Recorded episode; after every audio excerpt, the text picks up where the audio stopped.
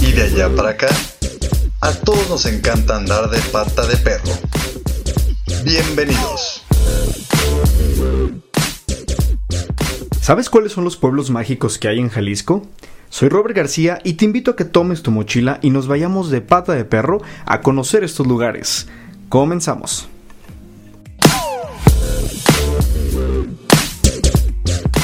Hola, soy Robert García y me da muchísimo gusto tenerlos aquí el día de hoy. A todos los que nos escuchan en el podcast en Spotify, muchísimas gracias. También, pues a los que nos están escuchando en vivo, estamos estrenando horario hoy a las 2 de la tarde y nuestra repetición será el siguiente lunes también a las 2. Así es que estoy muy contento, como les comento, de estrenar horario y hoy nos toca destino local. Pero no, no solamente les voy a compartir un solo destino, sino que el día de hoy vamos a hablar de los pueblos mágicos que hay en Jalisco. ¿Y por qué? De repente nos sentimos como un poco frustrados y sobre todo en esta época de pandemia de que no pudimos viajar como quisimos, que a lo mejor no pudimos salir del país o, viajar al país que queríamos o o a otro estado por las condiciones en las que estaban ciertas restricciones, ¿no? Pero es bien importante que nosotros, digo, hablando de, los que vivimos en Jalisco, que conozcamos también nuestro estado. digo, y no solo en Jalisco, los que vivan en algún otro estado de la República Mexicana, que conozcan su estado, o los que viven en alguna otra ciudad de cualquier país, que conozcan qué hay a sus alrededores. Es por eso que el día de hoy les voy a platicar de los pueblos mágicos que hay, al menos en, en Jalisco, para que aprovechen, que aprovechen este tiempo, que a lo mejor ya viene diciembre, eh, vamos a comenzar pues 2021 y que podamos aunque sea viajar localmente, apoyar al comercio local, apoyar al turismo local es algo muy importante y pues es mi invitación a que nos demos una escapada en un fin de semana y podamos disfrutar con obviamente las medidas eh, de seguridad o de higiene indicadas, pero podamos disfrutar de lo que tenemos cerca de nosotros, ¿no? Es prácticamente la, intención de esto de los pueblos mágicos. Y bueno, Primero quiero compartirles un poco de lo que es un pueblo mágico, ¿no? ¿Por qué surge esto? ¿Este programa quién lo inventó? ¿De dónde se lo sacaron? ¿No? Y un pueblo mágico, de acuerdo a la definición que nos da la Secretaría de Turismo, es un sitio con símbolos y leyendas que tiene, es un poblado que tiene historia, y que en muchos casos ha sido escenario de distintos hechos trascendentales para la historia de nuestro país. ¿sí? Y también son lugares que muestran una identidad muy específica que caracteriza a México. ¿sí? Esa es prácticamente la definición de un pueblo mágico y este programa entró en vigor por parte justamente de la Secretaría de Turismo en el 2001 con el objetivo obviamente de fortalecer el turismo en las comunidades o localidades que estaban cerca de algún otro destino turístico ya establecido o pues más conocido o visitado, ¿sí? de, de eso se trata. Esa es la finalidad de los pueblos mágicos. Y actualmente existen en nuestro país 132 pueblos mágicos. De hecho, la Secretaría de Turismo cada año se reúne para poder determinar cuáles van a ser los nuevos sitios denominados como pueblos mágicos. Empezó la categoría con muy poquitos y se han ido aumentando hasta llegar a 132 que son los que tenemos en este 2020. Y bueno, en Jalisco contamos con nueve pueblos mágicos y estoy seguro que más de, que más de uno ya conoce algún pueblo mágico de aquí de Jalisco, ha ido hasta un fin de semana o ha pasado por él o los ubica de nombre, estoy súper seguro. Pero vamos entonces con nuestra, con nuestra lista de los nueve eh, pueblos mágicos de Jalisco. ¿sí? El primero de ellos es Tapalpa. Y aunque después haremos algunos programas especiales para poder hablar completamente de, de, estos municipios o de estos pueblos mágicos, aquí solo les voy a dar algunas referencias, ¿vale? Ya saben que siempre me gusta compartirles dónde hospedarte, cómo trasladarte y demás, pero aquí solamente vamos a nombrar ciertas características del lugar. Y curiosidades, porque me, les traje algunos datos sobre todo de los nombres de cada uno de los, de los pueblos mágicos que, que vamos a visitar en este recorrido. Bueno, Tapalpa es el primero, y este está al suroeste de Guadalajara. Se incorporó en el programa de pueblos mágicos en el año 2002. De hecho, este fue el primer pueblo mágico de Jalisco seleccionado para esta pues, para esta clasificación, porque de hecho también les quiero contar, Pueblo Mágico es una marca, sí es una marca y es una de las marcas más conocidas a nivel mundial. Entonces, Tapalpa es el primero a anexarse por parte del estado de Jalisco, lo cual es un orgullo. y el nombre de Tapalpa significa tierra de colores. Sí, este es un dato curioso para los que no sabían o la siguiente ocasión que vayan a visitar este pueblo mágico, pues ya sepan al menos qué significa. Y es bien característico porque, por ejemplo, hay ciertas regiones o llegando o yendo hacia Tapalpa en la que sí hay como la tierra roja, eso es muy característica. Ahí si traes un pantalón claro y caíste en tierra roja, ya valiste, porque seguro te es muy complicado quitarla.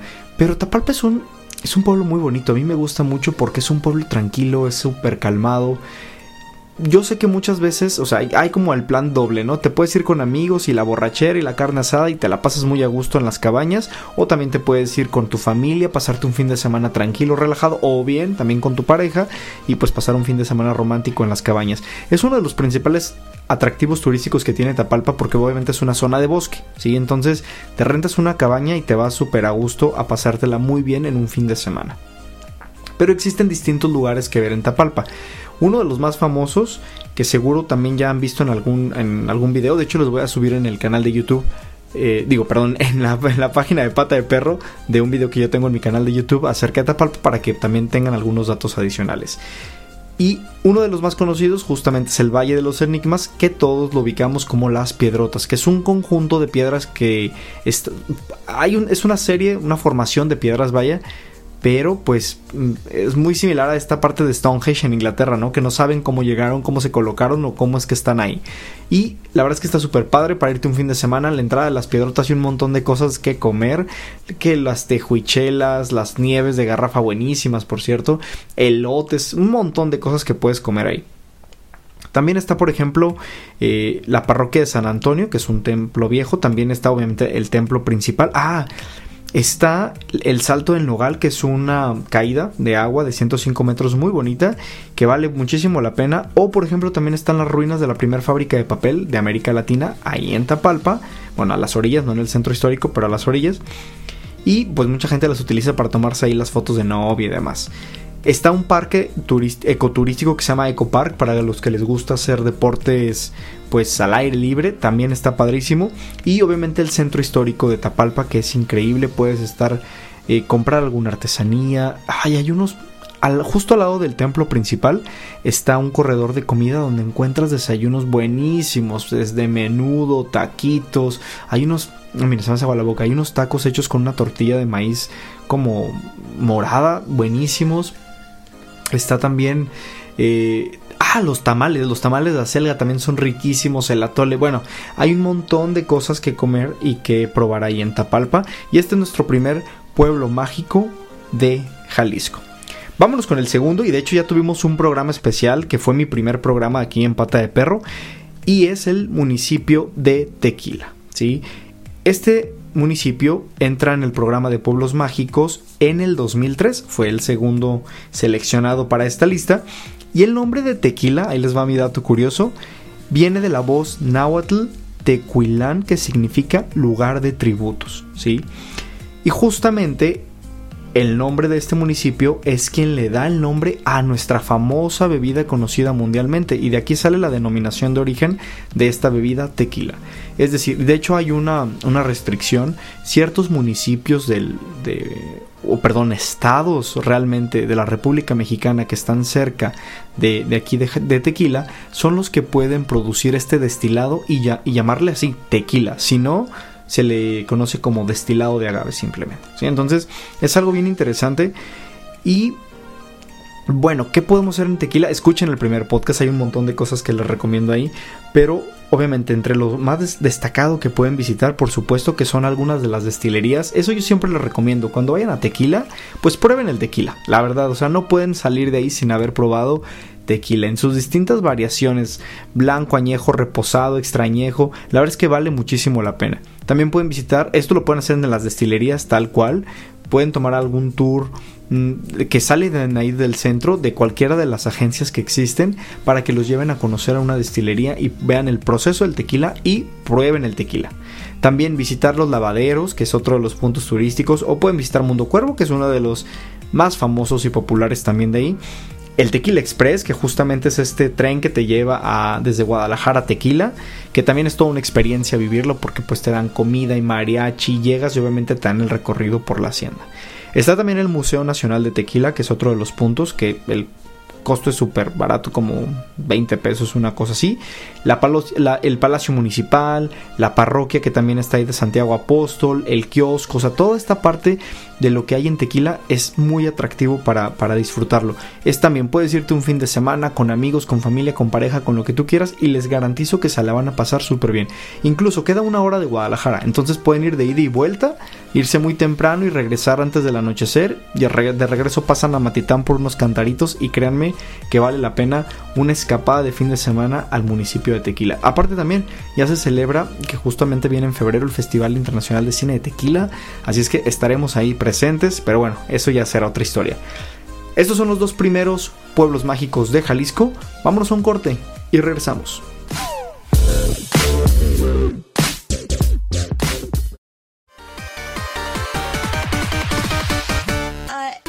Hola, yo soy Aileen del programa Brain On. Me puedes escuchar todos los martes a las 12 con repetición los viernes a las 6 de la tarde. Brain On es un espacio para encender tu cerebro, activar tu mente y llenarlo de mucha información, curiosidades y cultura general. Esto es Brain On. Martes a las 12 con repetición los viernes a las 6 de la tarde. No te lo pierdas por cabinadigital.com, lo que te interesa escuchar.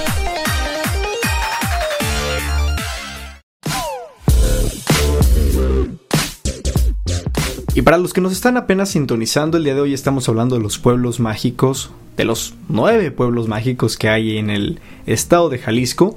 Y mencionamos los dos primeros, que fue Tapalpa y el segundo Tequila. Ahora vamos por el tercer pueblo mágico, y es Mazamitla este municipio y este fue declarado como pueblo mágico en el 2005, fue el, tercero elegido y justamente está ubicado en la Sierra del Tigre.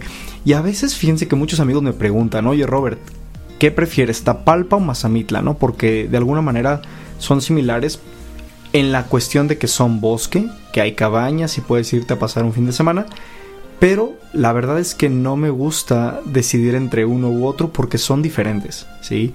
Pudiesen parecer iguales si es que solamente te vas a ir pues de, de fiesta a encerrarte una cabaña y ponerte borracho, pues sí, eso hasta lo puedes hacer en Guadalajara sin ningún problema pero realmente cada uno de los pueblos tiene su encanto y te ofrece cosas diferentes. Entonces, yo aquí mi recomendación es que justamente conozcamos no solamente las cabañas, ¿no? sino que realmente nos adentremos en el pueblo, ¿sí? Que probemos la comida típica, porque aquí vamos a encontrar muchas de las diferencias. Las bebidas, la arquitectura también, incluso el clima, son diferentes. Entonces, la verdad es que no, no me pongan a decidir entre Mazamitla o Tapalpa porque sí son sí lugares distintos, ¿sí? Y cada uno los disfruto de una manera muy diferente. Y bueno, en Mazamitla, ¿qué, qué hay? También me gusta mucho por el clima, es un clima un poco más frío, más, más, es más de bosque. Y la verdad es que el centro histórico, o sea, el, el, cuadro principal está hermoso, la capilla con este color blanco, con rojo, es muy llamativa. La calle eh, Hidalgo, que es como la calle principal de ahí de, de Mazamitla, Miren, se me hace agua la boca otra vez. Porque la verdad es que también hay muchos lugares donde comer gorditas que están buenísimas ahí. Ah, una de las de la comida tradicional de ahí de Mazamitla es algo que se le conoce como bote. De hecho, yo la primera vez que lo probé fue con mi hermano, fuimos un fin de semana con mi familia y decía, aquí se vende bote. Y él preguntó, oye, bueno, ¿y esto qué es, no? Dijeron, ah, pues es como un guisado. Y es un, justamente, es como si fuese un caldo de res, muy similar, pero también creo que lleva cerdo y pollo, o sea, lleva distintas carnes. Más bien es como un cocido. Eh, a mí se me figuró mucho así porque es también como medio rojizo. Y la verdad está buenísimo. A mí me encantó. Mi hermano lo compró. Le dije, bueno, voy a probarlo a ver qué sabe. Ya después ya quería probar yo el mío, pero ya ella me había pedido mi, mi orden de gorditas y de quesadillas también. Y bueno, la verdad es que la comida en un pueblo es exquisita simplemente por los productos con los que está elaborado. Los lácteos son buenísimos también ahí en Mazamitla. Entonces, créanme que le da un sabor completamente diferente. Hasta los chilaquiles que he probado después de la fiesta en, en perdón, en Mazamitla, saben diferente. Entonces, la verdad es que vale la pena mucho conocer esta parte.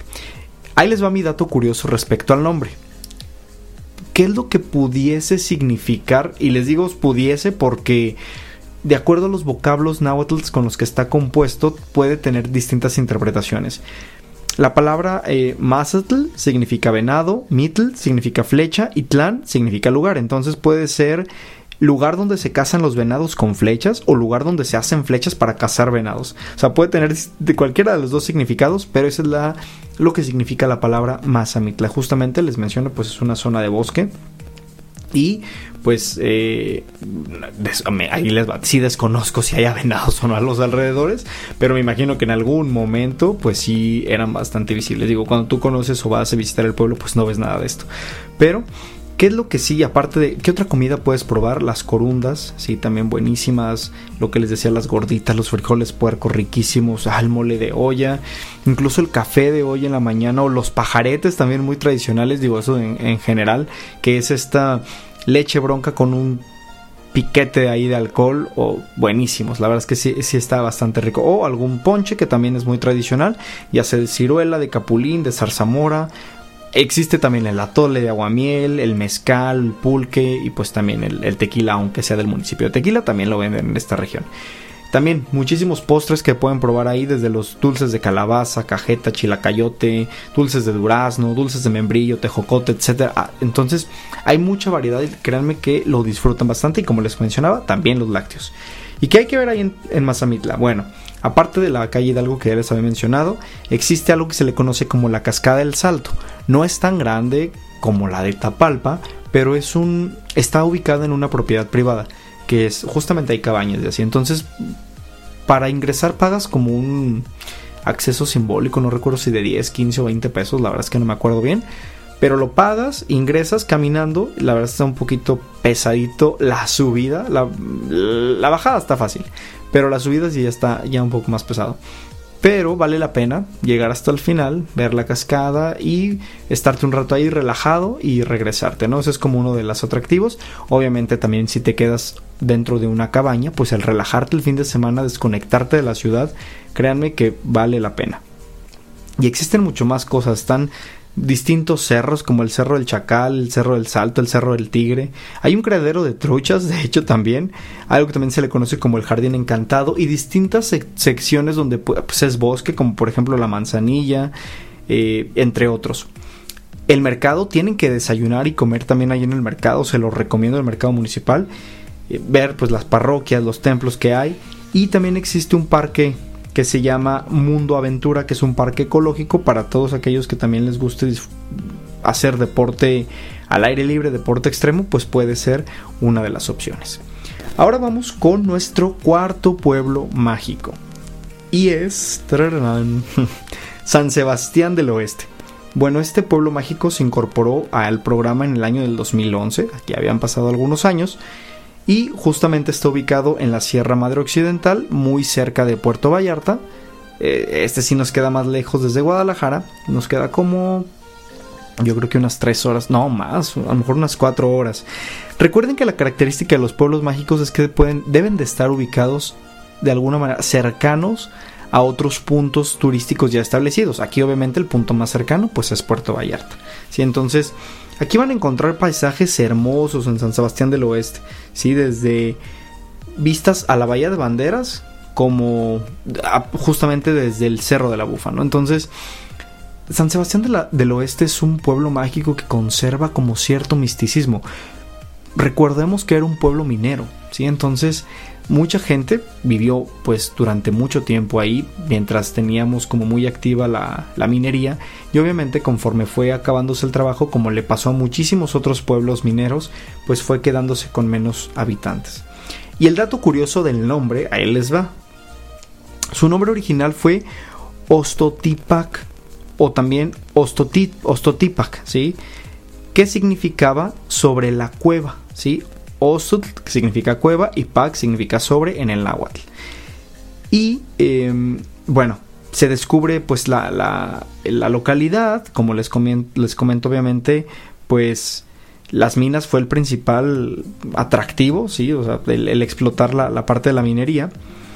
Y em, después se le cambia el nombre a San Sebastián, ¿sí? Entonces pasa el tiempo y finalmente adopta ya el nombre final de San Sebastián del Oeste. Así es que mm, pues no tuvo nada que ver del nombre inicial, pero es así como fue cambiando. Y bueno, ¿qué hay que ver en San Sebastián del Oeste? Bueno, muchísimas cosas, ¿no? Desde el Arroyo de los Reyes, está también el Mesón, la Finca La Quinta, la Hacienda Esperanza de la Galera, hay distintas haciendas, la taberna, muchas minas también, mina de la Terrona, de Santa Getrudis, el Cerro de la Bufa, eh, museo, parroquias, etcétera. O sea, la verdad es que irte a pasar un fin de semana también ahí en, San Sebastián del Oeste, les garantizo que se van a desconectar y vale la pena. O sea, no, es una. O sea, sí hay lugares donde hospedarte y, y, todo eso, pero no es un lugar tan saturado. Entonces, créanme que pueden realmente irse a relajar aquí. Sí, a diferencia a lo mejor de de Mazamitla o de Tapalpa que mucha gente lo utiliza para irse como de fiesta en fin de semana a las cabañas, acá realmente en San Sebastián es como más a descansar, ¿sí? Más a relajarte, a pasarte a gusto y literal a desconectarte del día a día. Entonces, eh, bueno, no sé si les comenté, el Cerro de la Bufa también ahí en San Sebastián del Oeste es algo que no se, es un must que no se pueden perder. Y la verdad es que todo está a los alrededores, ¿no? Y justamente también ahí en el pueblo. Y este fue el cuarto pueblo mágico denominado aquí en Jalisco. Ya vamos a la, mitad, casi ya llevamos. Hago un recuento rápido antes de irme al corte. El primero fue eh, Tapalpa en el 2002. Después viene Tequila en el 2003. Mazamitla en el 2005 y se brinca hasta el 2011 para nombrar a San Sebastián del Oeste. Bien, vámonos a otro corte. Los invito a que me sigan en las redes sociales en Facebook. Búsquenme como em, Pata de Perro Podcast Viajes, ¿sí? Y pueden comentarnos alguna sugerencia, comentario de algún otro destino que quieran conocer. Recuerden que hacemos recorridos por destinos locales, nacionales e internacionales. Y también los invito a que me sigan a mis redes sociales personales. Encuéntrenme en Facebook como Robert García o bien en Instagram como robert.garcia.rg. Vámonos a un corte y regresamos.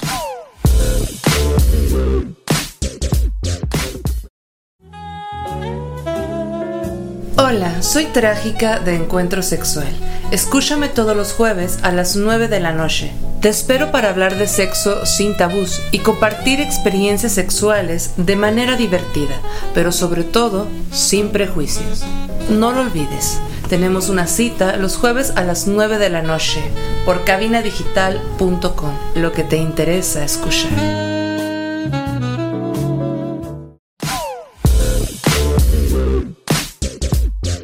Ahora vamos por el quinto pueblo mágico de aquí de Jalisco. Y vamos a entrar en el terreno del turismo religioso porque justamente Jalisco es uno de los estados que más apoya y da soporte a esto del turismo religioso, que es todo una corriente y es todo, pues es todo un éxito. Mucha gente le, le llama mucho la atención el poder visitar templos, parroquias, conocer de santos, etcétera. Y creo que es una muy buena oportunidad para poder eh, explorar un turismo diferente, ¿sí? Bueno, el, quinto pueblo mágico de Jalisco es Lagos de Moreno y este se incorpora en el año 2012 a este programa de pueblos mágicos. Vamos a, contar, les voy a contar un poquito del nombre de, de, por qué se llama Lagos de Moreno y bueno, primero, el, en 1563, eh, don Hernando de Martel, que era el alcalde de Teocaltiche en ese, en ese momento, se fundan, junto con 73 familias, la villa de Santa María de los Lagos, ahí en, en, Lagos de Moreno. ¿sí? Después, el nombre cambia a Lagos de Moreno, justamente en honor al héroe originario de ahí, insurgente Pedro Moreno González. Y así es como se queda realmente así, Lagos de Moreno, que está muy cerquita también a San Juan de los Lagos, que es uno de los lugares más visitados por la Virgen que hay ahí y muchísimo turismo religioso acude pues día con día o cada fin de semana ahorita con esto del COVID, pero siempre está lleno. Yo recuerdo una vez que fui para allá, al entrar a la parroquia y hay una fila enorme para poder entrar. Entonces, sí es uno de los puntos turísticos religiosos más llamativos. Pero bueno, ¿qué más hay ahí en Lagos de Moreno? ¿Sí? Este está ubicado más al noroeste de Jalisco, de hecho está casi colindando con León. Mucha de la gastronomía que tiene León también se comparte con Lagos de Moreno por su cercanía. Hablamos en otro de los podcasts, en el de León, perdón, en el de Guanajuato, que donde estuvo Daniel Padrón me hablaba de las guacamayas, que eran estas como tortas con mm, chicharrón por dentro. También aquí aplican igual, si es, es algo muy, muy que comparten eh, y que tienen en similitud estos lugares, como les comento, por la cercanía. Hay también las carnitas riquísimas ahí en Lagos de Moreno. Ah, miren, siempre que hablo de comida se me hace agua la boca. Pero bueno, hay muchas otras cosas que ver. De hecho, como dato curioso también, su centro histórico y el famoso puente del río Lagos fueron nombrados Patrimonio eh, Mundial por la UNESCO en el 2010. Entonces, imagínense pues la importancia que tiene también este sitio para nosotros aquí como jaliscienses. Hay distintas festividades que se hacen como actividades, por ejemplo, muy enfocadas a la charrería y también, como les comentaba, la parte religiosa de en cuestiones de peregrinaciones, fiestas religiosas en la parroquia de la Asunción. ¿sí? Entonces, como les digo, hay muchísimas cosas que hacer. Entre los puntos que pueden visitar o pueden conocer aquí en, en, Lagos de Moreno está desde la Casa de la Cultura, también hay un balneario que se llama Balneario El Paraíso, hay distintas cabalgatas que se pueden hacer en las haciendas. Está el Mirador de Santa Cruz. Está el Teatro José, eh, José Rosas Moreno. Este teatro es muy bonito. De hecho, aquí se presentaban muchas obras. Y está, o sea, por dentro conserva como mucho la parte clásica de su arquitectura y la verdad vale bastante la pena entrar a conocerlo. Está el Templo del Calvario, el centro histórico obviamente de ahí de Lagos de Moreno, el Centro de Arte Sacro y celebran justamente el festival de invierno noviembre que no creo que se lleve a cabo. Bueno ya terminó noviembre pero eh, lo juntan con diciembre en un desfile que se hace para conmemorar las fiestas de ahí de, de Lagos de Moreno. Y ese es nuestro quinto destino en nuestra lista de pueblos mágicos de Jalisco. Vamos al puesto número 6 y vamos con Talpa de Allende sí este pueblo mágico incursiona en el programa en el 2015 y el dato curioso, para, para que sepan un poco de su nombre. Talpa también proviene de la palabra náhuatl, que significa sobre la tierra, ¿sí? Y bueno, esto es como, eh, como el, el, nombre inicial, ¿no? En 1599, los conquistadores forman y le llaman Santiago de Talpa. Y en 1885 recibe la categoría de Villa, añadiéndole el nombre de Allende. ¿sí? Entonces ya aquí fuimos construyendo como el nombre bastante grande y finalmente se llamó así Villa de Talpa de Allende y ahora es conocido como el municipio de Talpa de Allende. ¿sí? Ese es como realmente el nombre o por qué surge o por qué se llama de esta manera.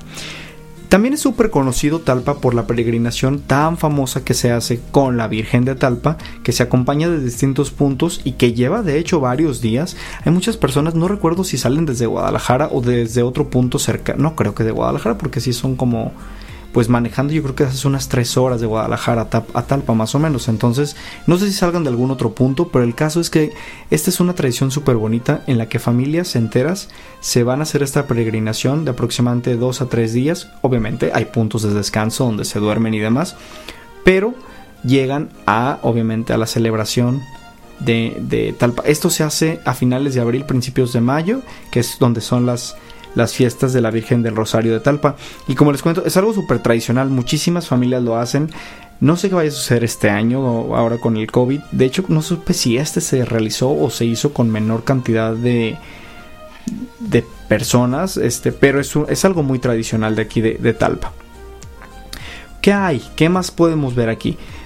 Uno de los de sus must que también tienen que probar, comer, es la guayaba. Digo, y aunque esta es una fruta que podemos encontrar en muchísimas partes, Talpa se caracteriza por tener, pues, muchísimas cosas hechas de guayaba, ¿no? Dulces, este, un montón de cosas que podemos probar aquí.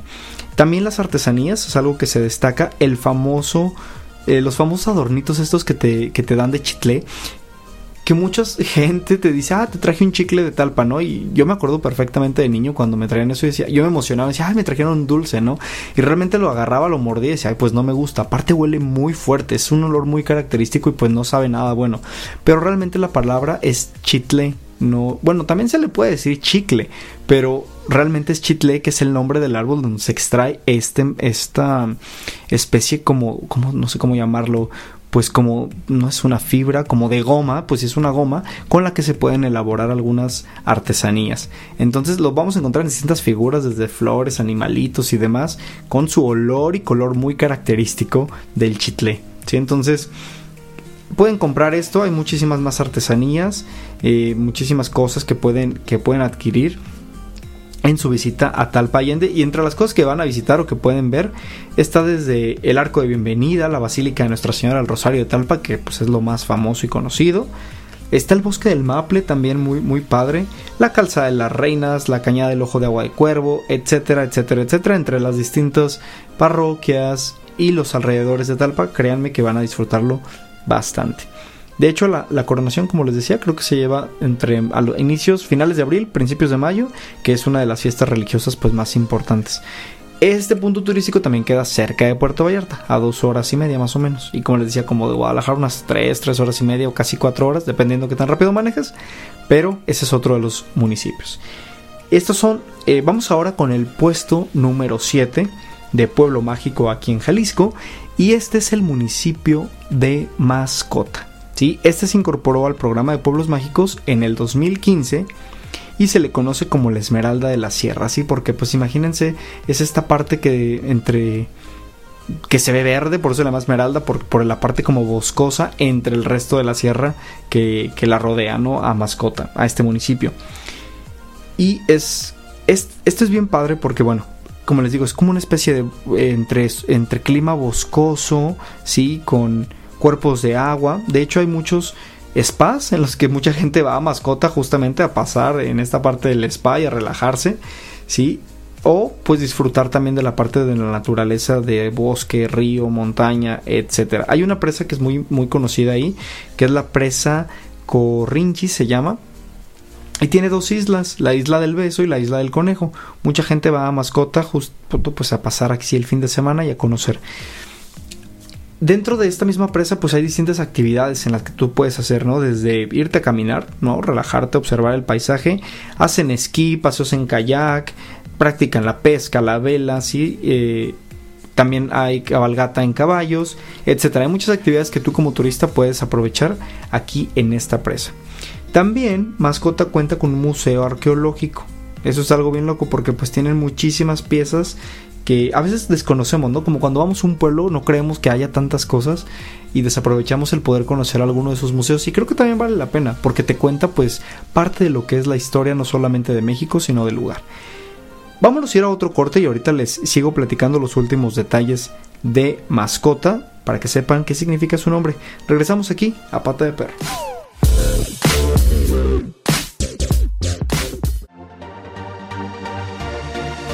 Hola amigos, yo soy Carla Valdovinos de su programa Labios sin Censura y me escuchan todos los miércoles a las 8 pm por cabinadigital.com. Este es un espacio donde hablamos de todo lo que nos apasiona, siempre con la mente fría, el corazón en la mano y la verdad en la boca y sin miedo al que dirán. Así que recuerda acompañarnos todos los miércoles 8 pm en Labios sin Censura yo soy Carla Valdovinos y me escuchas por cabinadigital.com, lo que te interesa escuchar.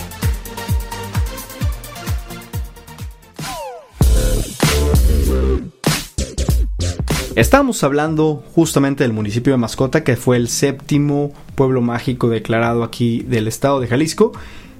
Y justo les iba a platicar de su nombre. Bueno, la palabra mascota proviene de Amaxacotlán, Mazacotla o Amaxacotlán, que significa lugar de venados y de culebras. ¿sí? Entonces, recuerdan el de Mazamitla, que también es, pues, significa venado, Max. Este, aquí también. Entonces, lugar de venados y culebras es la traducción de mascota.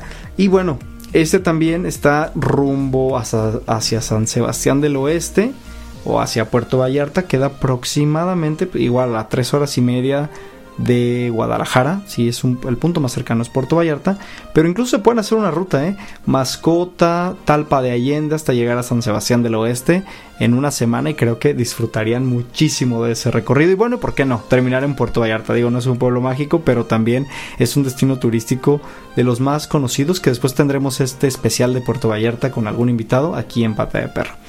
Y bueno, este es el, el séptimo municipio, el séptimo pueblo mágico. Vamos a ir al octavo Y para los que me digan, no, yo no conozco ningún pueblo mágico aquí en Guadalajara, la verdad es que no salgo, está lejos, no se preocupen, tienen la opción más cercana y ni siquiera muchos saben que es un pueblo mágico. Y me refiero a uno de los municipios que se encuentra dentro de la zona metropolitana de Guadalajara y es San Pedro Tlaquepaque. Así es, aunque no me lo crean, Tlaquepaque es uno de los pueblos mágicos que fue nombrado o integrado al programa en el 2018, apenas hace dos años, es uno de los más nuevos. Y la verdad es que es un orgullo porque, como les comento, bien, a veces nos sentimos como un poco frustrados, decir, híjole, no, no, no conozco ningún pueblo mágico, no viajo tan seguido y vivo súper cerca, vivo en Guadalajara, literal, San Pedro Tlaquepaque está a 15 minutos de Guadalajara. Ya sé que te quieras ir en tu auto, sí, que a veces no lo recomiendo porque no hay muchos lugares donde estacionarte, sobre todo las noches que se llena horrible, o si hay algún festejo, no, no encuentras estacionamiento. Entonces sí es como complicado. Pero ahora recuerden que también tenemos la línea 3 del metro en la que llegamos súper rápido a Tlaquepaque desde cualquier punto de la ciudad en la que estemos. Así es que no hay pretexto, chicos. Pueden irse este fin de semana a darse una vuelta ahí a Tlaquepaque y créanme que lo van a disfrutar. Un domingo por la mañana, váyanse a desayunar o por la tarde a comer y créanme que es, es, garantizado la experiencia ahí en Tlaquepaque. Ahí les va el dato curioso de su nombre para que ya sepan algo nuevo, diferente y que digan, ah, mira, la siguiente reunión, aunque sea, lo voy a comentar para pantallarlos. es, el nombre proviene de un vocablo que se, eh, el vocablo es Tlalipac, ¿sí? Y este significa lugar sobre las lomas de tierra barrial. Eso es lo que significa el Tlaquepaque. Entonces, la verdad es que está muy padre porque, bueno, tenemos el andador Independencia, que es el andador principal y el más colorido. De repente lo adornan con paraguas, con papel picado, con distintas cosas que se les ocurren para hacerlo bastante llamativo y se ha caracterizado justamente por eso. Fue el que empezó a poner como esta tendencia, porque después ya Zapopan también hizo algo muy similar con salvavidas y demás, pero Tlaquepaque fue el pionero, ¿no? En, esta parte de, de adornar así su, su andador principal. Existe también ahí hay un está el Centro Cultural del Refugio, también bastante padre, dan talleres y hay un montón de actividades culturales dentro de este centro. Hay una casa que tiene algo que ver con la independencia, ahorita no recuerdo bien el dato, pero justamente hay una placa fuera de esta casa donde dicen que ahí se firmó algo de la independencia. No, no recuerdo, les debo ese dato. Cuando haga el especial de la que pague se los platicaré, pero pues está, está ubicada justamente ahí en el andador. Otro de los puntos más visitados aquí en Tlaquepaque es el famosísimo Pareán.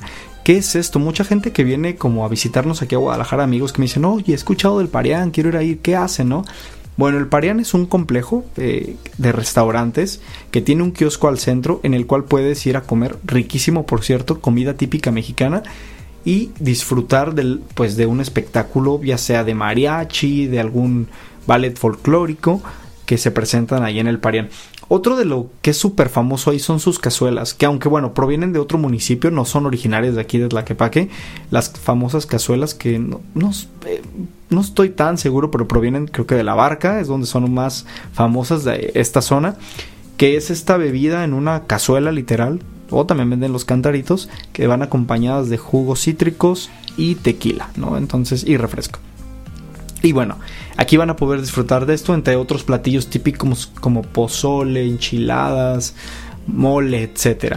Pero no solamente en el Parián, sino que a las afueras, en el cuadro principal, eh, donde está ahí también el Jardín Hidalgo, pueden disfrutar de las famosas tostadas de pata de ahí de, de Tlaquepaque, de pata y de pierna, que también son muy famosas en Ciudad Guzmán, por ejemplo. Replican aquí el modelo y pues la verdad es que está bien porque recordemos que Tlaquepaque es, aparte es un pueblo mágico que representa a Guadalajara y a Jalisco también. Entonces muchos de los elementos de otros municipios obviamente los adaptan para poder ofrecerle al turista que a lo mejor no tiene oportunidad de irse a Ciudad Guzmán, a Mazamitla, a Tapalpa, a Mascota o cualquier otro lugar que esté un poco más lejos de la, de la zona metropolitana, pues puede disfrutar de esta gastronomía aquí, ¿no? Aparte también de la tradicional torta ahogada que es de Guadalajara, Tejuino, etcétera. Aquí vamos a encontrar como un poquito de todo. También Tlaquepaque se ha caracterizado obviamente por la parte artística, la artesanía es uno de los puntos más fuertes donde vamos a encontrar artesanías, alfarería, y podemos comprar obviamente para, para llevarnos de recuerdo. Digo a los que no son de, de aquí de Guadalajara, pues aquí pueden aprovechar. También está, por ejemplo, el Museo del Panteón, eh, Pantaleón Panduro, perdón, el Museo Regional de la Cerámica, el Palacio Municipal, está obviamente la Parroquia de San Pedro y justo a un ladito está el Santuario de Nuestra Señora de la Soledad. Entonces es algo bien raro, es bien contrastante porque están muy cerquita y los puedes ahí ver a los dos. Y también yo una sugerencia que les hago ya como más local o eh, como ¿cómo se de turista local. A mí me encanta comer unas pizzas que hay por ahí que tienen las vistas increíbles. Hay distintos restaurantes de pizzas con este modelo que tienen como hasta tres o cuatro pisos. Tú te vas en la noche, puede ser una cena romántica con amigos, disfrutas de una pizza a la leña, un vinito y tienes una vista impresionante de la ciudad y obviamente pues de Tlaquepaque. Entonces es una de las recomendaciones que les que les puedo hacer aquí. Entre las festividades que hay aquí en Tlaquepaque, pues son bastantes, son muchas. Se celebran, por ejemplo, las fiestas religiosas que son del 24 de enero al 2 de febrero en conmemoración a Nuestra Señora de Santa Anita. También las fiestas de San Pedro Tlaquepaque que son en, junio, de, duran un mes, del 12 de junio al 12 de julio, donde se hacen pues obviamente eh, expos, este, actividades religiosas, etcétera, ¿no? Vendimia, que eso nos encanta todo, toda la guzguería. Ah, hay un restaurante en Tlaquepaque que se llama así La Guzguería, por cierto, bastante bueno. Y también está el Festival de Día de Muertos que se empezó a celebrar, si mal no recuerdo, hace dos o tres años. La verdad, aquí está bien, pero si vas entre semana. Porque a mí se me ocurrió el último día del festival, ¿sí? En el que hacen como, pues ponen catrinas, etcétera. La gente va pues con maquillaje del Día de Muertos, etcétera. O sea, sí está padre. Pero fui el último día, la verdad es que ni siquiera se podía caminar ni apreciar absolutamente nada de lo que ponen ahí de tanta gente que había. Eso fue el año pasado, claro está. Porque, no, el antepasado más bien. Entonces creo que sí lleva como tres años porque ya el pasado dije no, no voy a ir. Y pues este último no hubo esta parte del festival, pero algo que sí me gusta de Tlaquepaque es que rescata todas estas tradiciones de Jalisco y como que les digo, todo lo que hay de Jalisco lo concentran ahí para que el turista pueda disfrutar de, de, de una probadita de lo que es nuestro estado. Y bien, ya, vámonos con el último pueblo mágico y también este fue declarado este año para los que no sabían y es Ajijic. Y bueno, Ajijic es un poblado que está cerca de la Riviera de Chapala, cerca del lago de, lago de Chapala, y como dato curioso, su nombre proviene de, otro vocablo náhuatl que es Axisic. Ajijic, no sé cómo se pronuncia exactamente, pero significa lugar donde brota el agua. Justamente, ¿por qué? Porque está muy cercano al lago de Chapala. Este también está súper cerquita de Guadalajara, como 40 minutos manejando, 50 minutos máximo. ¿Y qué hay aquí? Pues realmente no hay nada. Bueno, sí, sí y no. se volvió un lugar muy atractivo para los turistas porque muchos de los extranjeros aquí construyeron sus casas de descanso. Entonces es lo que lo vuelve atractivo, que realmente literal a lo que vas a Jijic es a descansar.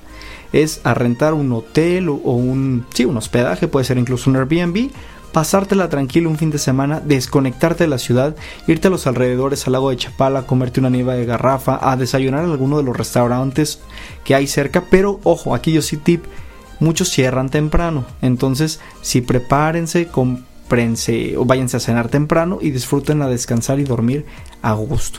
Ya sé que te quedes en un hotel, que también hay muchos muy bonitos con alberca y demás. Hay otros que tienen también al, cerca, por ejemplo, está Jocotepec, que también tiene eh, pues eh, termales, estos hoteles, etcétera.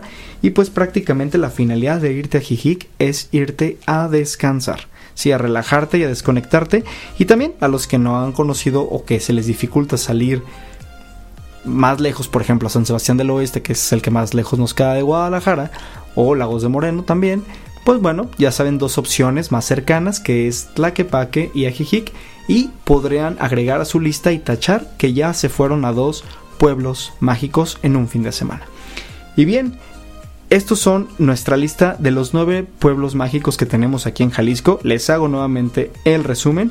El primero de ellos es Tapalpa, que fue el primer pueblo mágico que tuvimos en el 2002, Tequila en el 2003, Mazamitla en el 2005, San Sebastián del Oeste en el 2011, Lagos de Moreno en el 2012, Talpa de Allende en el 2015, Mascota también se incorpora en el 2015, San Pedro Tlaquepaque en el 2018 y Ajijic en este 2020.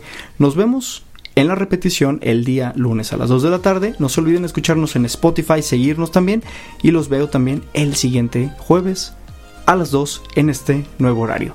Gracias viajeros, nos vemos.